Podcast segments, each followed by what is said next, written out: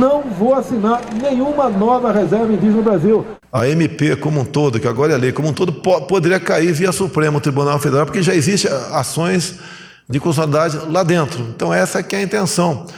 É, então a demarcação ficaria com o Ministério da Agricultura e a FUNAI ficaria lá com o Sérgio Moro. É isso mesmo? Então tá. E outra coisa, na ponta da linha, quem demarca a terra indígena é o presidente da República via decreto. Pronto, parei. Pronto, parei. Está começando mais um Pronto, parei. Pronto, parei. Pronto, parei. Pronto, parei. Olá. Fala aí, pessoal. Estamos de volta com o nosso querido Pronto, programa. E hoje o assunto é que o nosso presidente estava falando. De terras indígenas. A polêmica, né? É, depois de todo o desmatamento, de todas as declarações vindas de ambos os lados, chegou a nossa hora de comentar. Nosso momento. Então, acho que para começar a gente precisa entender o que é a demarcação das terras indígenas. O que é uma terra indígena? O que é uma terra indígena? Que é classificado como?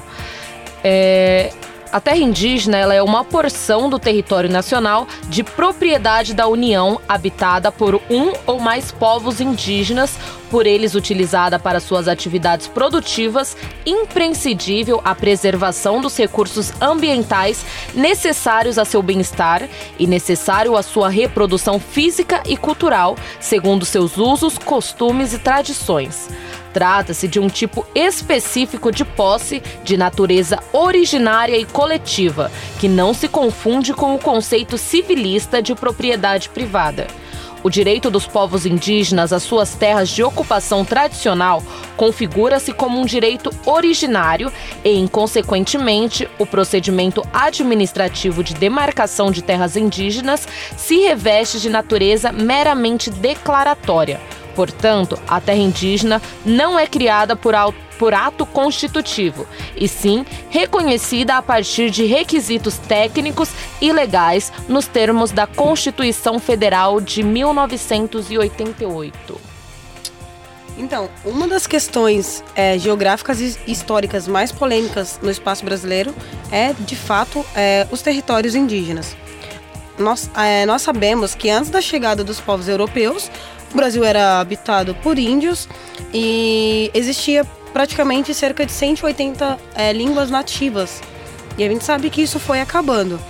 É, dentro de como a Isabela falou, que é garantido pela Constituição, as áreas indígenas, elas são habitadas é, pelos índios, é garantida pela Constituição Federal e elas são propriedades da União, de uma forma que os recursos naturais existentes dentro dos limites também pertencem unicamente aos índios. Então, essa terra ela é demarcada para o índio caçar, para o índio comer, para o índio fazer, manter as atividades culturais dele. E isso é, a gente tem que lembrar que quem faz essa demarcação de terra é a FUNAI. Como que ocorre essa demarcação? Não é chegar lá, delimitar um espaço e falar que isso pertence ao índio. O primeiro passo é realizar estudos. E quem delimita isso que é a FUNAI, que é um órgão que o Fernando já vai explicar. Depois que eles fizerem pesquisas geográficas, antropológicas, territoriais e ambientais, é feita uma delimitação. Essa delimitação é passada para o Diário Oficial e para o Ministério da Justiça. Depois disso, com autorização, as terras se tornam declaradas após serem realizados novos estudos. Então não adianta só a FUNAI fazer um estudo, precisa de um outro órgão que vá lá comprovar o que a FUNAI falou. Depois, que é, foi autorizado a demarcação é, física fica a cargo da FUNAI. Então eles vão ter que disponibilizar funcionários para ir lá e delimitar aquelas terras indígenas. Essa demarcação teve início após a Constituição de 88, né? Exatamente. Né? É, é, feito um levantamento pelo Instituto Nacional de Colonização e Reforma Agrária, que é o INCRA, para avaliar os benefícios as benefeitorias realizadas pelos proprietários. Então, uma terra pode pertencer a uma pessoa, né, um agricultor, um fazendeiro, enfim. E se a FUNAI é, chegar à conclusão de, por meio de estudos, de que aquela terra ela é território indígena por conta de espaço, por conta de pesca, por conta de cultura, é, ela a FUNAI passa isso para a justiça, né? E eles passam para o presidente da República. Então, quem no final das contas dá a palavra final, que faz a homologação do termo, é o presidente da República. Ele autoriza, aí é registrada uma demarcação oficial e ele paga o proprietário daquela terra. Então é avaliado tudo que aquele proprietário fez de plantação, se ele preservou, se ele não preservou. E aí o presidente da República, né, o governo no caso, ele paga é, esse proprietário. Nem sempre essa sequência ela existe de forma linear. Ela não acontece, né, de forma contínua, de maneira que os proprietários eles brigam com os índios. A gente sabe que há conflitos é, armados, literalmente armados, há queimadas também é, para atrapalhar a enfim, a, a, demarcação das terras feita pela FUNAI. E é por isso que muitas vezes, quando a FUNAI demarca um terreno, isso demora anos anos e anos e anos de trâmite é, dentro do, do Congresso para que possa de fato né, ser assinado. E mesmo depois de assinado um decreto, a gente sabe que ainda há garimpeiros, fazendeiros e outras pessoas que vão, é, enfim, tentar tirar esse direito dos, dos povos indígenas. E eu acho que para falar melhor sobre quem faz essa demarcação, o Fernando vai explicar o que é a FUNAI. É, vamos falar um pouco sobre o que é a FUNAI. Quero pedir até desculpa inicialmente pro pessoal, que eu tô com a voz meio afônica. Mas eu vou conseguir, vou conseguir explicar para vocês. A Fundação Nacional do Índio, a FUNAI, é o órgão indigenista oficial do Estado brasileiro, criada por meio de lei, a lei número 5.371, de 5 de dezembro de 1967, vinculada ao Ministério da Justiça. Ela é coordenadora e principal executadora da política indigenista do governo e sua missão institucional é proteger e promover os direitos dos povos indígenas no Brasil. Cabe à FUNAI promover estudos de identificação e delimitação, demarcação, regularização fundiária e registro de terras tradicionalmente ocupadas pelos povos indígenas, além de monitorar e fiscalizar as terras indígenas a FUNAI também coordena e implementa as políticas de proteção aos povos isolados e recém-contatados. E aí, dentro disso tudo, a gente tem um conflito entre o governo, né, que é o Ministério da Agricultura e Pecuária, e a FUNAI. Porque a FUNAI é, ela é responsável desde 1988 é, pela demarcação de terras indígenas. Por quê? Durante o período ditatorial, Uh, os ditadores eles acreditavam que não deveria haver essa demarcação e os índios sofriam. Enfim, os índios também eram um dos perseguidos pelo regime ditatorial. E após, né, esse período que nós começamos, iniciamos a democracia. É até curioso, né? Desculpa interromper, é até curioso é que a FUNAI foi fundada na ditadura e, exatamente. e mesmo assim os índios sofreram nessa Então, exatamente. Então foi criada a FUNAI com com é, o objetivo de fazer essa demarcação. E para falar um pouco de como acontece esse conflito, o Procurador-Geral da República, o Gustavo Kenner, ele vai falar para gente qual a função do Ministério Público em defesa da demarcação pela FUNAI. Bom, para além dessa questão patrimonialista de direito público, que eu acho que é importante a sociedade, de forma geral, compreender isso, porque é, afinal de contas é o patrimônio público que está em jogo, me parece que o mais importante é que, que, que se reconheça que a nossa Constituição de 1988 ela é repleta de direitos fundamentais. E os direitos fundamentais são a essência, o núcleo maior de qualquer Estado democrático de direito contemporâneo. É a partir dos direitos fundamentais que você é, garante aqueles direitos mais importantes para para o indivíduo e, e para a coletividade como um todo. E ao mesmo tempo você submete o Estado a certos limites, limites que não podem ser violados tão pouco pelo Estado quanto pelo particular. E em face do particular, o Estado tem a obrigação de fazer respeitar esses direitos. É, e é nesse sentido que o artigo 231 diz que é, são reconhecidos aos índios a sua organização social, os costumes, as línguas, as crenças e as tradições, e os direitos originários sobre as terras que tradicionalmente ocupam. E aí ele incumbe à União demarcar, proteger, fazer respeitar todos os bens de terras indígenas.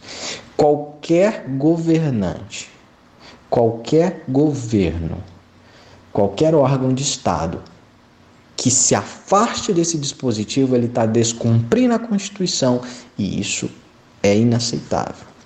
Então, é, é, a sociedade como um todo tem que compreender que a Constituição é uma carta de direitos que deve ser respeitada e não uma carta de intenções. Portanto, não é dado a ninguém, particular ou, ou, ou, governante, ou agente público, ou quem quer que seja, se afastar do cumprimento de todos esses dispositivos.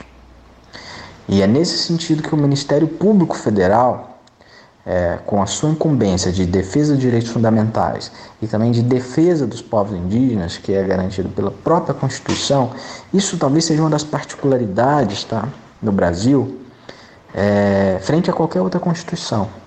Mesmo constituições latino-americanas que protegem os direitos indígenas e que fazem é, respeitar efetivamente, muito mais inclusive do que o Brasil, existem outras constituições mais avançadas, mas nenhuma delas se teve tamanha preocupação de, na sua pró, no seu próprio dispositivo constitucional, é, no seu próprio texto, impor que o Ministério Público, e nesse caso especificamente o Ministério Público Federal, teria o, a incumbência de defender judicialmente os direitos e interesses das populações indígenas.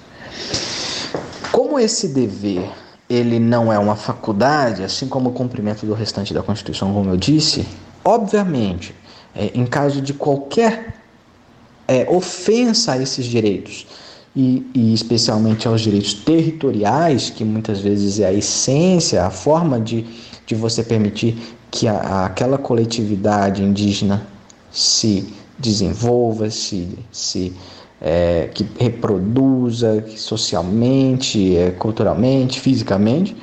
É, a, terra, a terra indígena é fundamental para isso. Em qualquer caso de violação, o Ministério Público vai agir e vai agir com todos os instrumentos extrajudiciais ou judiciais cabíveis. E esses direitos territoriais que o procurador falou, a FUNAI, que ela faz essa delimitação e marca esses direitos territoriais dos índios. Ele ele faz dividido em quatro partes, sendo elas as terras indígenas tradicionalmente ocupadas, é, são aquelas que os indígenas já estavam lá, e aí só é, o papel da FUNAI é só demarcar aquela é, região como sendo uma área indígena, que está contemplada no artigo 231 da Constituição. As reservas indígenas é, são aquelas maiores, aquelas reservas onde tem um número de hectare bem maior, onde o índio pode, além de morar, ele cultiva a, a sua cultura, a sua estrutura de sociedade. Temos também a terra indígena Dominiais, uh, que basicamente seria ela não está ocupada pelo índio, mas a base de estudos históricos e antropológicos é, se averigou que ali era uma área de terra indígena, então a União ela faz a apropriação dessa terra novamente pro índio poder usufruir do que é dele por direito. E por último a gente tem as áreas interditadas, é, que são basicamente é, são aqueles índios que não têm contato com a civilização. Então, o que acontece? É, tem a região, a delimitação é, da área indígena para esses índios que não têm contato com, com o mundo civilizado, só que não é apenas ela que a gente tem que preservar ou não pode usufruir. É, eles, a FUNAI, eles faz uma demarcação muito maior, porque como eles não têm contato com o mundo civilizado, com o homem branco, é, eles também não têm contato com doenças e não têm anticorpos para poder sobreviver a um contato direto com o mundo civilizado. Então essa demarcação é feita com um número de hectare muito grande, de uma área muito grande pra gente não poder ter esse contato direto com o índio e ele continuar isolado, seguindo a vida dele. E em relação a essa parte que a Sofia falou sobre haver um método para demarcar essas terras, é exatamente isso que a Ingrid também comentou. A FUNAI ela não, não está ali fazendo essa demarcação porque ah, foi dado a ela de mão beijada.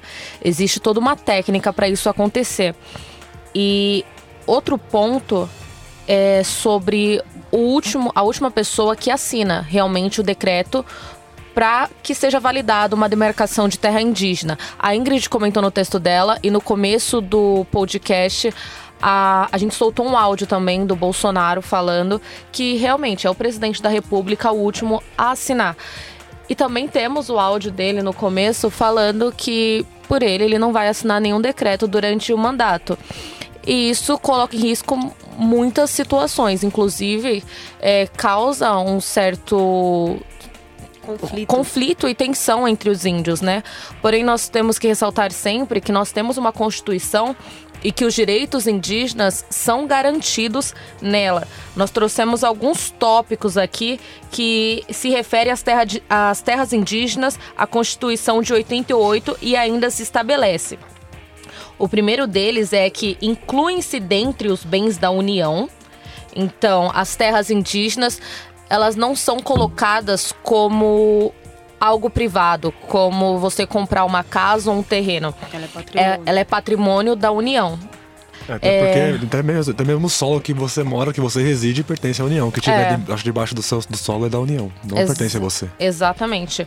É, são destinadas à posse permanente por parte dos índios. Então, uma vez demarcada, ela pertence ao povo que reside lá, o- ao povo indígena, né? Vamos lembrar isso. Então, se os povos, os povos indígenas sumirem, se extinguirem da região, ela não seria mais uma demarcação de terra indígena. Isso está no artigo 231 da Constituição.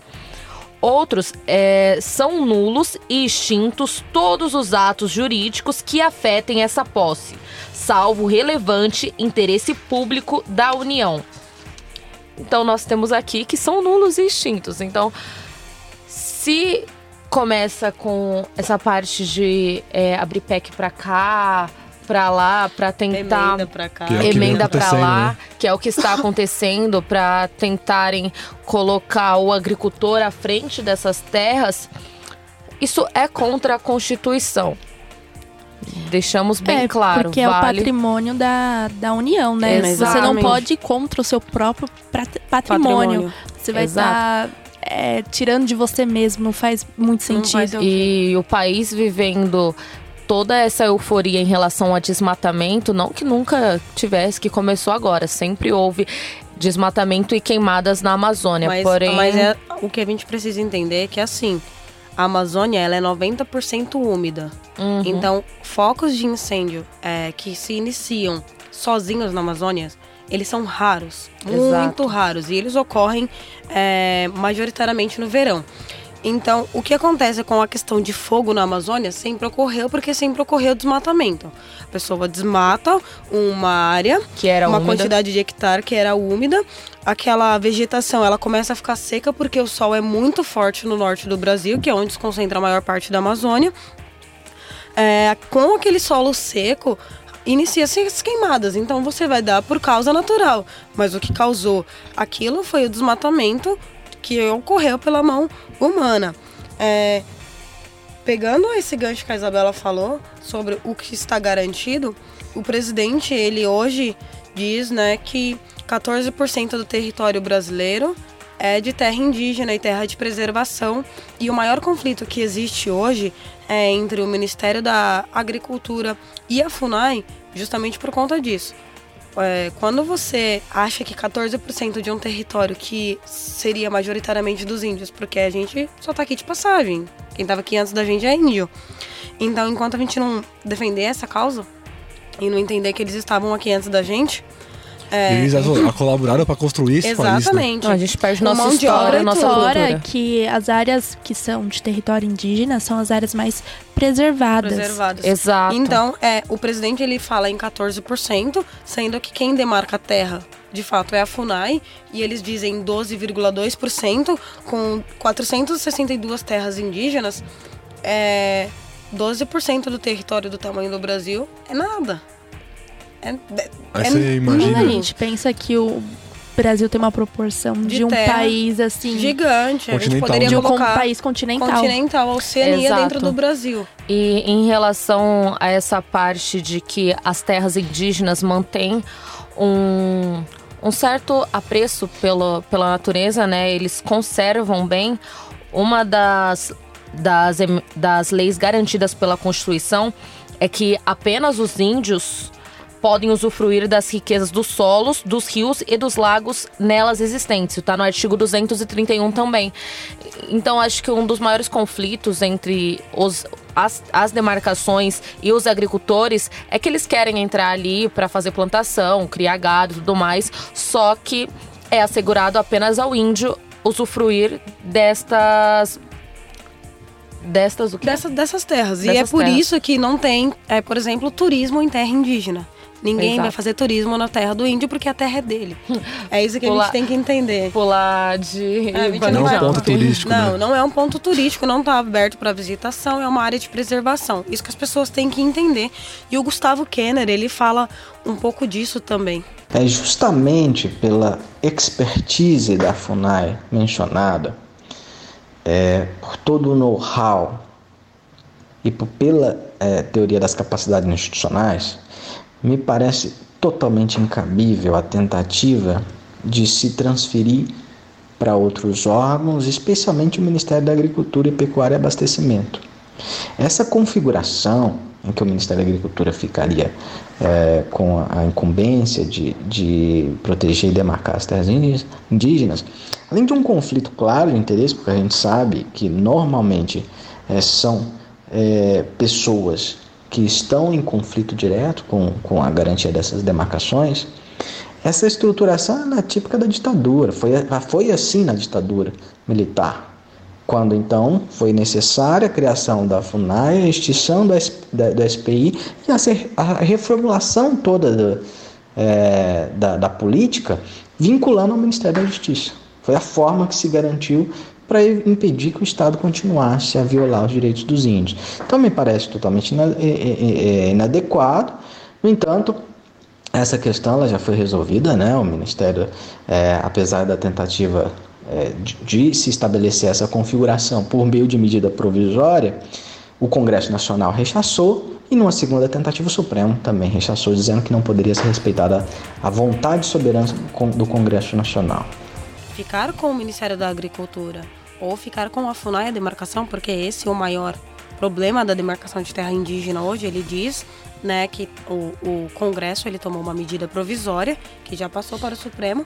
Medida provisória, é, ela pode ser revogada.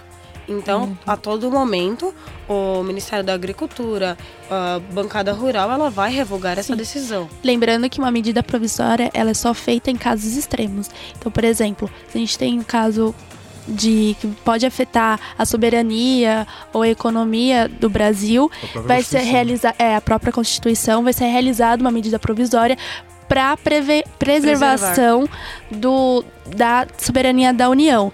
E aí, no caso, ah, o presidente que for estabelecer essa medida provisória, ele vai é, explicar o porquê e o porquê essas, é, a medida que ele vai impor é, é benéfica para ajudar a manter a sober- soberania, enfim, do país. A gente tem é, dados de onde se concentram as maiores distribuições de terras indígenas. É, majoritariamente, 54% dessas concentrações, elas ficam no norte do Brasil. Mas muito, muito se engana quem pensa que é só lá, né? Não, muito se engana quem pensa que é só lá. Por quê? A Amazônia, ela é muito grande, inclusive, ela, para quem não sabe, a gente vai contar uma novidade para vocês aqui. A Amazônia, ela não é do Brasil apenas. A Amazônia está ali, Na América Latina. né, na América Sul. Latina, ela tá ali na, na, América do Sul. na Bolívia, enfim, ela Colômbia. está na Colômbia. Então a Tem Guiana Amazônia, francesa, né? Que pertence à França. até sim, Somos- então ela é, é grande. Ela não é só um estado do Brasil ou parte do Pará, ela não é só aquilo.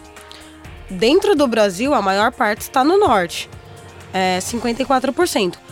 bem seguido do, do Centro-Oeste, que fica A maioria em Mato Grosso. a né? maioria em Mato Grosso, aí vem 19%. Logo após vem o Nordeste, a Amazônia também está no Nordeste. Oh, a Amazônia não, a demarcação das terras indígenas também está no Nordeste. E depois a gente tem o Sul e o Sudeste por último. Ou seja, em São Paulo, Rio de Janeiro, Minas Gerais, a gente tem a menor parte de terras indígenas. E para quem não sabe, na- ali próximo ao pico do Jaraguá, a gente tem uma porção de terras indígenas que o governo de São Paulo vive em conflito, né? Tentando, enfim, entrar lá. E esse conflito ocorre desde sempre, desde 1910. 2500. É, e é óbvio, a gente sabe as riquezas das terras indígenas porque são áreas preservadas. Quando os portugueses chegaram no Brasil, isso não sou eu que estou dizendo, isso é história, é, eles desmataram muitas coisas, literalmente, eles garimparam em muitos lugares e eles descobriram um potencial em terras é, de, de, de dinheiro mesmo, que, que tem diamante, que tem pedras preciosas. E o maior hoje o conflito não é nem por, por essas pedras, não é nem pelo, pelo garimpo em si, mas pela plantação, pela agricultura de fato. E aí é que a gente entra nesse conflito de bancada rura- ruralista, é, Ministério da Agricultura e Pecuária com a FUNAI. Essa briga com a FUNAI já rola desde, desde antes do presidente assumir, né? Que, de- de- até a, a Damares Alves vive brigando pra ter a FUNAI pra ela no ministério Sim. dela. E- Aí agora se fica no Ministério da Justiça, mas essa briga fica lá e cá e não, aí tá com. É, o decide. Bolsonaro chegou a falar que ficaria com o.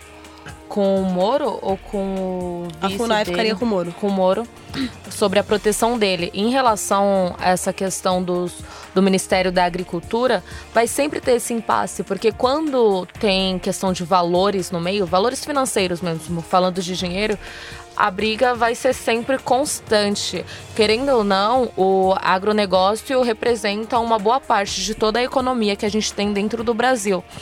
Então, quando eles entram com essas justificativas para conseguirem mais terras para plantar, sabendo que isso vai reverter em valores para a nação, eles conseguem um ganho maior aí. E aqui no, no site do Planalto mesmo, já há questionamentos ao poder da União e da Constituição. A nossa Constituição, que não deveria ser atingida, sempre é colocada à prova, né?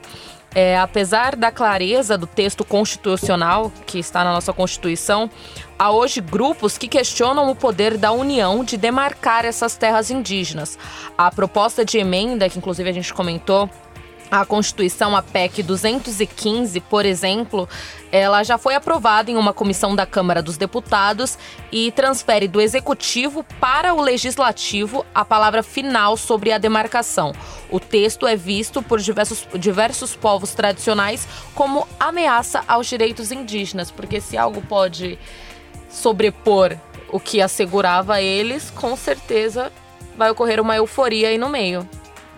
Exatamente. E, e, e aí é que está, né? Se, se ficarem revogando decisões que asseguram esses direitos, é, o Gustavo Kenner, o procurador, ele diz em- em um dos áudios que, que ele enviou pra gente, ele diz que imagina que todo mundo se, se sinta no direito de violar o, di- o direito do outro e aí isso vai virando uma bola de neve. Então todo mundo vai violar o direito do outro e aí você coloca em jogo a sua própria Constituição. Ou seja, para que, que as leis estão lá?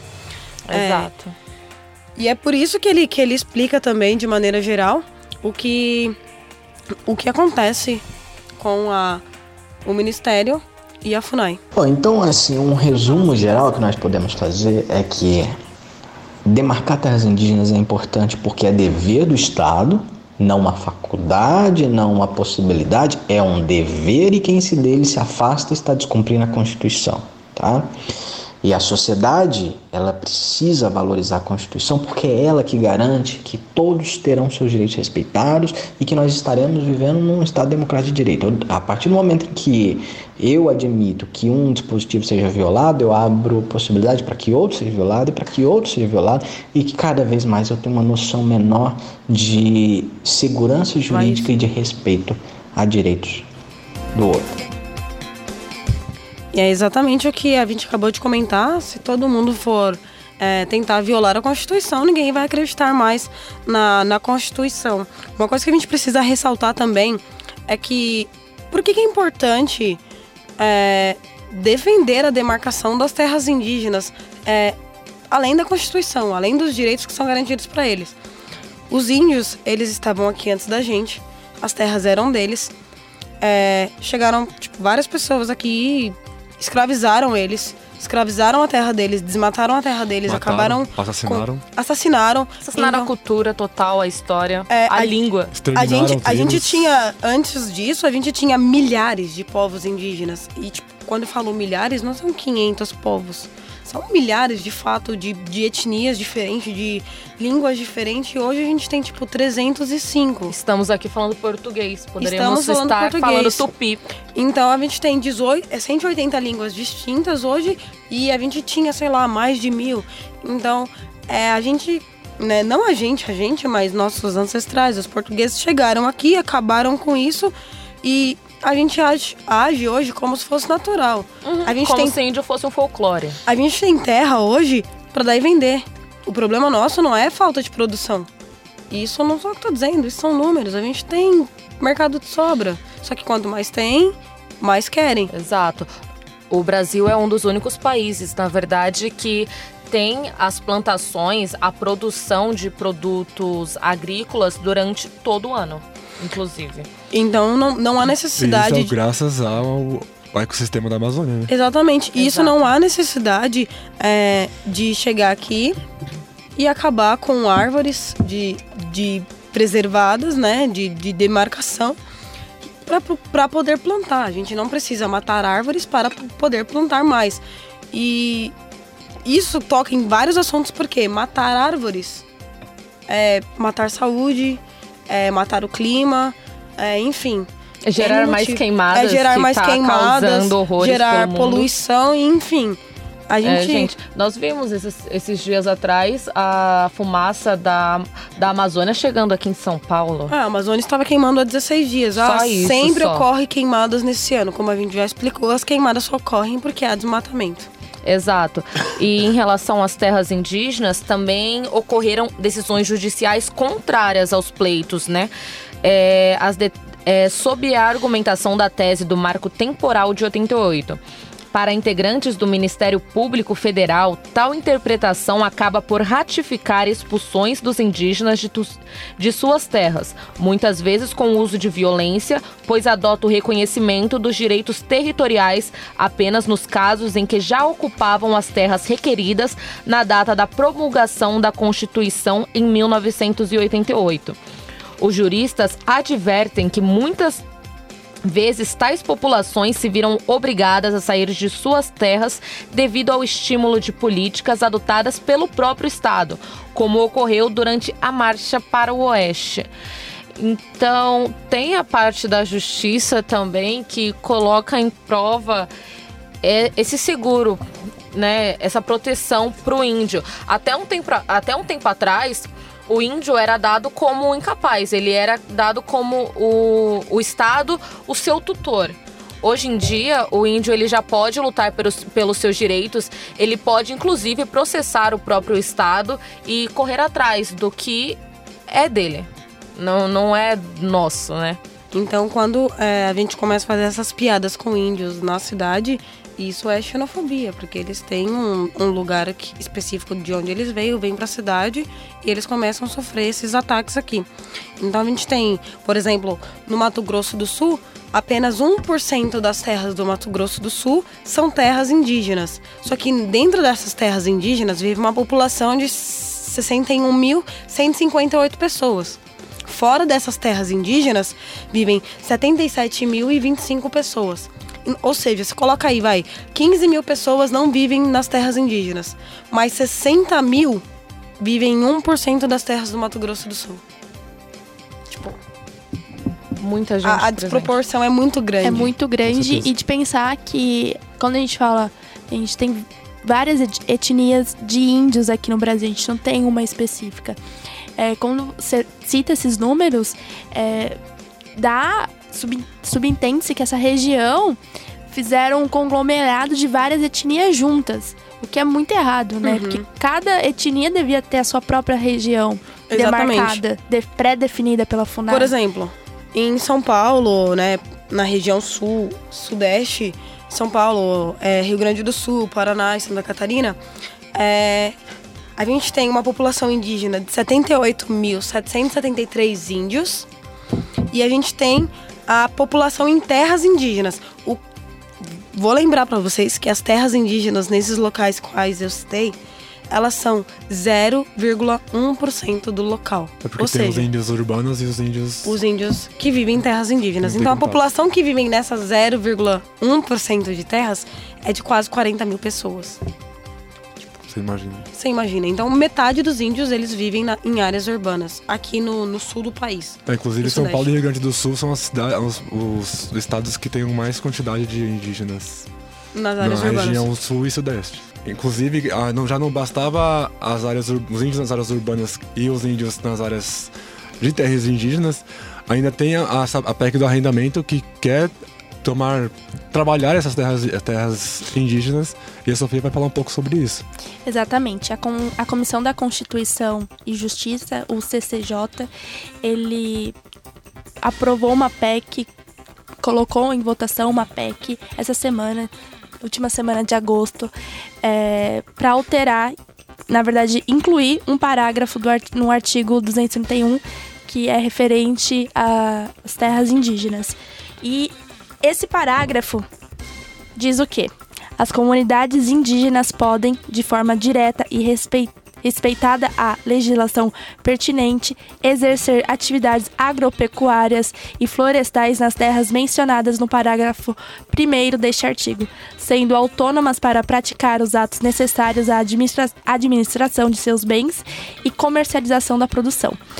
Ou seja, o que a gente tem é você, você querer colocar uma outra forma de trabalho para uma cultura Que não já está existente. Será que Você quer- Peraí, que eu entendi- eu acho que eu entendi. O que eu entendi dessa parte? Eu, eu, eu, vai fazer o- é regulamentar o, O que a já está- atividade indígena. É, é, assim, porque assim, o que, que eles querem fazer? Falar que os índios eles podem plantar, caçar e na terra deles, sendo que isso já é garantido É. pela cultura deles. Sim. Só que eles colocam de uma forma é, que você deixa em aberto possibilidades para essa área ser invadida e ser, e ser aproveitada por Garimpeiros. Então, Gari- mas- não, por, por agropecuários mesmo. Porque quando ele fala é, exercer atividades agropecuárias e florestais nas terras, é a mesma coisa. Como você exerce uma. Quando você pensa em exercer atividades agropecuárias, você pensa em criar animais para você poder gerar lucro em cima deles, revender. E não é o tipo de, de atividade Indígena. indígena ou de trabalho indígena que ocorre dentro dessas É, etnias. eles, é, é- é- é o maior erro, né, que acontece, além de todos os outros, que é tipo, não demarcar a terra indígena, mas o maior erro é querer transformar o, o índio em um agricultor. Exato, E- e- mas o nosso presidente, ele falou recentemente isso, que ele não ia mais demarcar terra de- é, terras indígenas, porque ele queria trazer o índio para a civilização. Mas aí é, é- aí é que está. Isso é um bem da União. Não cabe ao presidente contestar o que a União decidiu. Ele tá agindo inconstitucionalmente. Ele está indo Exato. contra a Constituição. Não vivemos numa monarquia, não temos rei. É, enfim, Mas só pra, pra finalizar a questão da PEC, gente, ela tá em tramitação ainda. E pra ela ser aprovada, ela tem que passar por uma comissão especial. Que aí, quem traz à tona essa comissão especial é o presidente da Câmara dos Deputados, É o Rodrigo, o Rodrigo Maia. E, e ele já afirmou pra gente que, assim, se causar muita polêmica esse tema, essa PEC, ele não vai trazer à tona a comissão especial sobre o assunto para aprovar essa PEC. A gente já tem um, já fica um pouquinho mais aliviada, não sei. Vamos ver.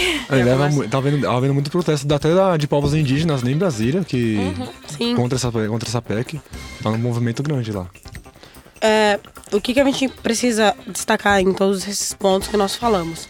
É, o Ministério da, A- da Agricultura e a Pecuária, ela, ele age contra a FUNAI. A FUNAI é o órgão que demarca as terras indígenas. E a Justiça defende. Quem é a Justiça? O Ministério Público, Procuradoria Geral, é, o STF, enfim. Porque eles querem garantir tudo que está assegurado para o índio na Constituição tudo que a gente falou aqui não é inventado nem nada do tipo, são coisas que estão ocorrendo há semanas. É, revoga é, revogações de leis que eles estão tentando fazer, tentando mudar até mesmo a Constituição por meio de emendas.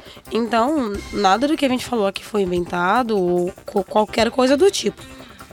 Para falar um pouco disso também, sobre como o Ministério Público e a Procuradoria Geral auxilia, o Gustavo Kenner, que é procurador da, Repu é, procurador da República, ele vai falar qual é a função né, da- do MPF e no auxílio à, à defesa da FUNAI. Nos deu Porque- uma luz aí, Gustavo É. Kenner. Para além disso, nós temos então essa noção de que se trata de bem público e talvez o mais importante é que a Constituição permitiu né, uma Constituição em que respeita as múltiplas visões, que respeita eh, as múltiplas, múltiplas identidades coletivas. Ela permitiu que cada grupo pudesse traçar o seu modo de vida e, e esse modo de vida ser respeitado. A sua cosmovisão, a o seu projeto de vida, né? E, e, e a partir do momento em que eu digo que eu não demarco porque eu não aceito mais esse projeto, porque você tem que ingressar numa nova lógica, que você tem que produzir, que você tem que vender, eu estou desrespeitando a Constituição e a autonomia desses povos. É, não que eles não possam, tá? E não que eles não façam. Quem fala que eles não fazem é porque não conhece. É porque não conhece e fala de acordo com uma visão racista e preconceituosa. Porque quem conhece essas, essas, é, é, essas comunidades vão saber que aqueles que não vendem, não vendem porque produzem para si dentro de uma lógica que é própria é, que outros coletam, outros caçam, outros pescam e outros produzem no sentido que mais próximo do que a gente imagina, que é plantando e vendendo. Há também aqueles que fazem isso. Há, há- há- há- projetos de coleta de castanha que também vendem, inclusive exportam. Então, é, é, isso acontece diariamente. Agora, isso não conflica com a necessidade de se demarcar terras indígenas. Pelo contrário, eles só podem fazer isso quando eles é, têm a terra devidamente assegurada. E garantir que cada grupo tenha sua terra é uma missão fundamental do Estado e da sociedade. É, se você, é, nós, nós normalmente, quem não tem uma, uma vivência, trata índio como se fosse tudo igual, como se não tivesse diferença. Isso é um termo é, meramente linguístico que nós utilizamos para facilitar a nossa vida. Mas o índio guarani ele não tem é, os mesmos direitos e as mesmas a, a mesma situação atual, né, do que os índios Yanomami, por exemplo. Enquanto os Yanomami têm a sua terra demarcada e tem que permanecer assim, a maioria da população guarani não tem terra demarcada. E qual é a relação de você dizer que aqueles já tiveram terra demarcada, então eu não vou garantir para os Guarani?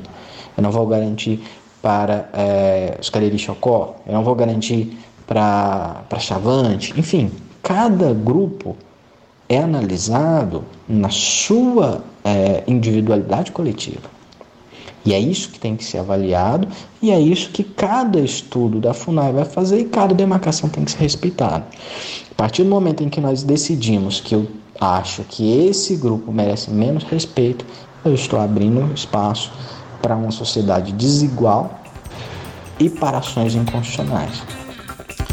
É, em relação a todas as leis que envolvem e critérios para demarcação de terra indígena, a pesquisadora Melissa Volpato Cury diz que, apesar de a Constituição garantir essa posse permanente aos índios sobre as terras que tradicionalmente ocupam e o direito de usufruto exclusivo sobre os recursos naturais nelas existentes, tais preceitos não são respeitados.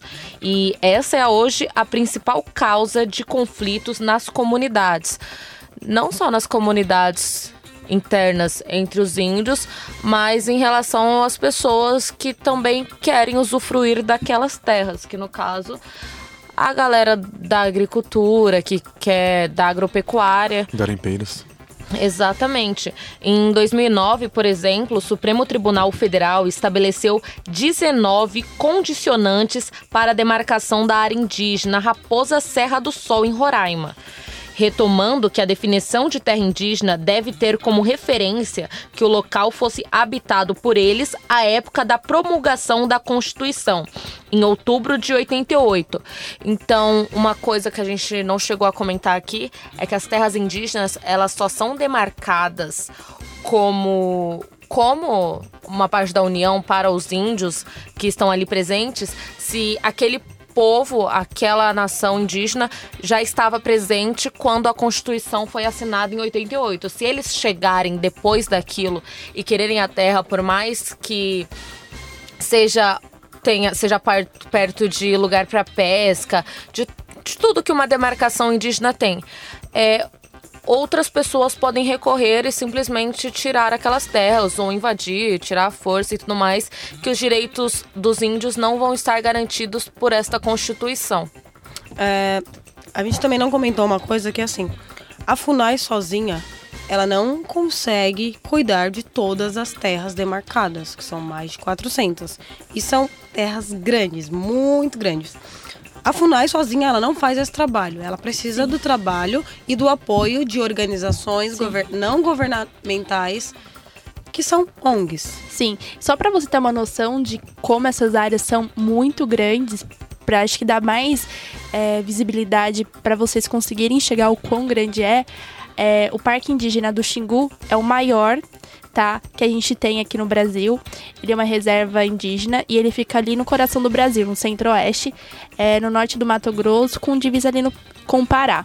É, ele tem faz a transição a região entre o Cerrado e a Floresta Amazônica e ele espalha-se por 27 mil quilômetros quadrados. É uma área do tamanho de Alagoas. Então é uma área muito grande. Quando a gente pensa que é uma área de, de reserva indígena, é praticamente é tamanho de um estado brasileiro, você vê que a proporção é, é muito grande. Quando a gente vê que a proporção é muito grande, os cuidados são maiores, a dificuldade para manter aquelas demarcações são maiores também. E só a, Fuma, a FUNAI não consegue manter sozinha, por isso que a importância das ONGs presentes para proteção e manutenção dessas demarcações. Além da FUNAI, o IBAMA, que é o Instituto Brasileiro do Meio Ambiente e dos Recursos Renováveis, ele faz esse trabalho de fiscalização das terras, não terras indígenas, mas de proteção ao meio ambiente. Então, se há um desmatamento, se há maltrato aos animais, se há é, qualquer coisa que prejudique o meio ambiente, o IBAMA está ali para multar. E quando os governadores dos estados, como aconteceu em Roraima, como aconteceu no Acre, como aconteceu no Pará, eles legitimam pessoas que fazem desmatamento e dizem, abre aspas, se vocês receberem multa do IBAMA, venham até mim, fecha aspas, para tirar a multa dessas pessoas, então eles estão é, legitimizando é, o desmatamento. Então, a FUNAI, junto com o IBAMA, junto com várias organizações sociais que não são é, do governo, que não tem. A maioria não recebe é, doação do governo e recebe, por exemplo, o Greenpeace, que é um, uma, uma organização social que não é brasileira e defende o meio ambiente. Então, eles fazem todo esse trabalho também de proteção às, às, áreas que são preservadas, não só indígenas, mas áreas ambientais que são preservadas. E eles não conseguem. E há desmatamento da mesma forma. Porque é, hoje eu estava ouvindo um podcast sobre a demarcação das terras indígenas.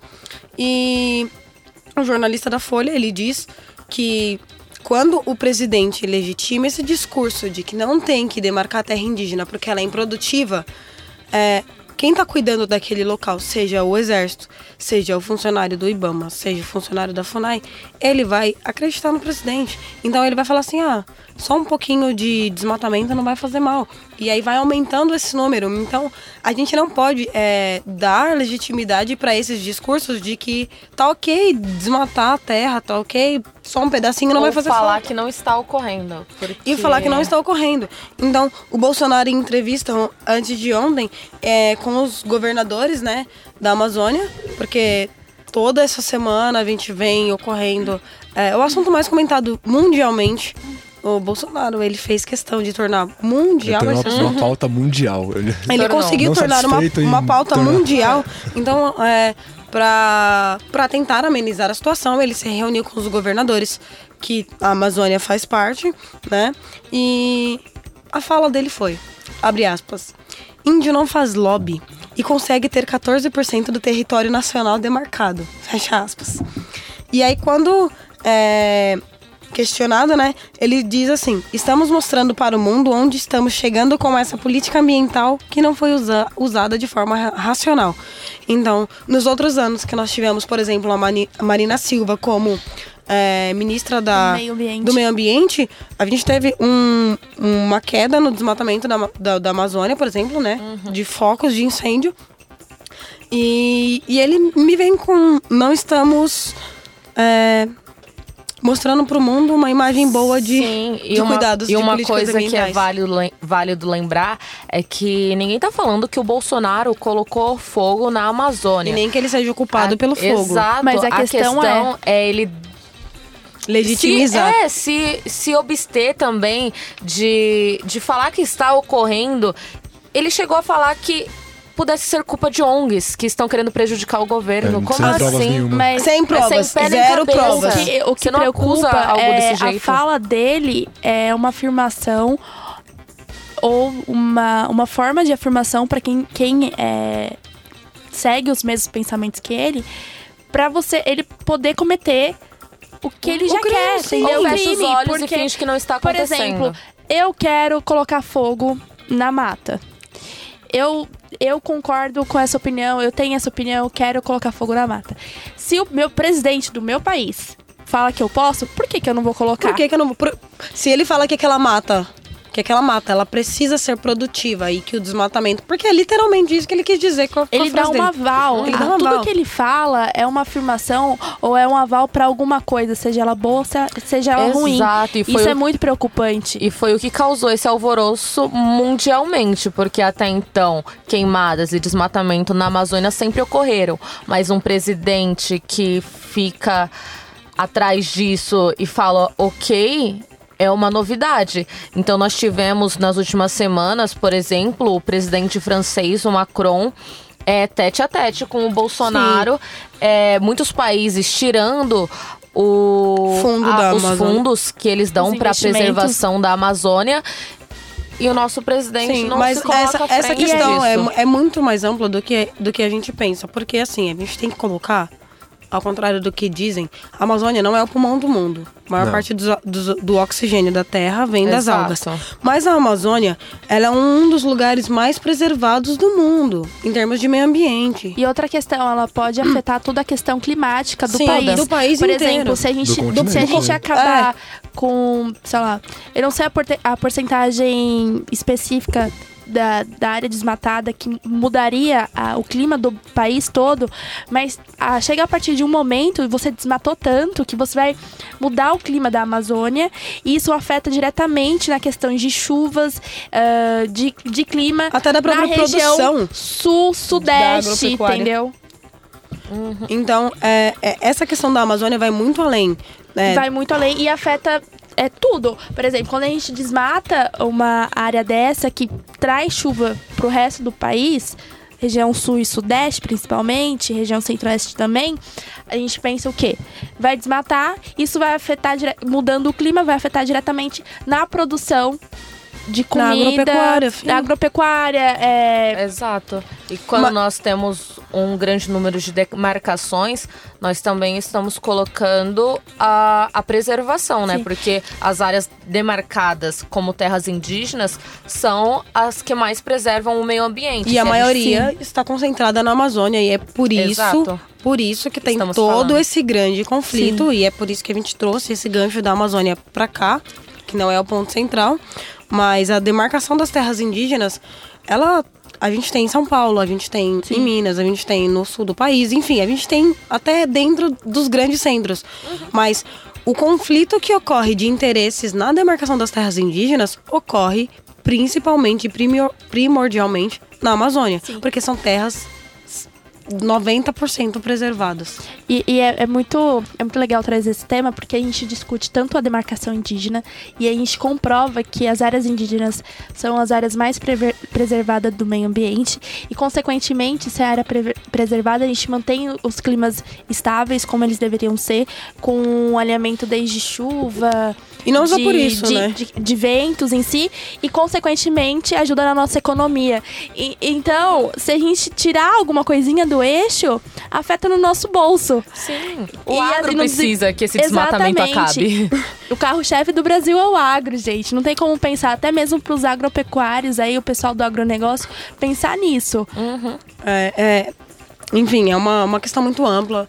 A gente teve uma série de troca de farpas do presidente Macron e o, o, o Bolsonaro, Que né? tá surfando na Que- onda, né, o Macron, mas- porque ele tá ganhando Macron, com então. isso, porque é uma forma Mas- dele ganhar o eleitorado dele. Não é nem só o eleitorado. Exato. É, vou usar uma palavra chata aqui, mas bobo é quem pensa que os interesses deles são só ambientais, porque a Amazônia é fonte Nem de é, dinheiro. Exato. Não é, gente, não é bonzinho. Ai, que bonito ele tá querendo di- doar dinheiro pra gente. Ele quer doar dinheiro pra depois, lá na frente, quando o mundo estiver acabando e a Amazônia estiver preservada, ele vai falar: ha, ha, ha, eu ajudei vocês. Eu, eu tenho um pedaço desse eu tenho um lugar. pedaço. E não é assim que funciona.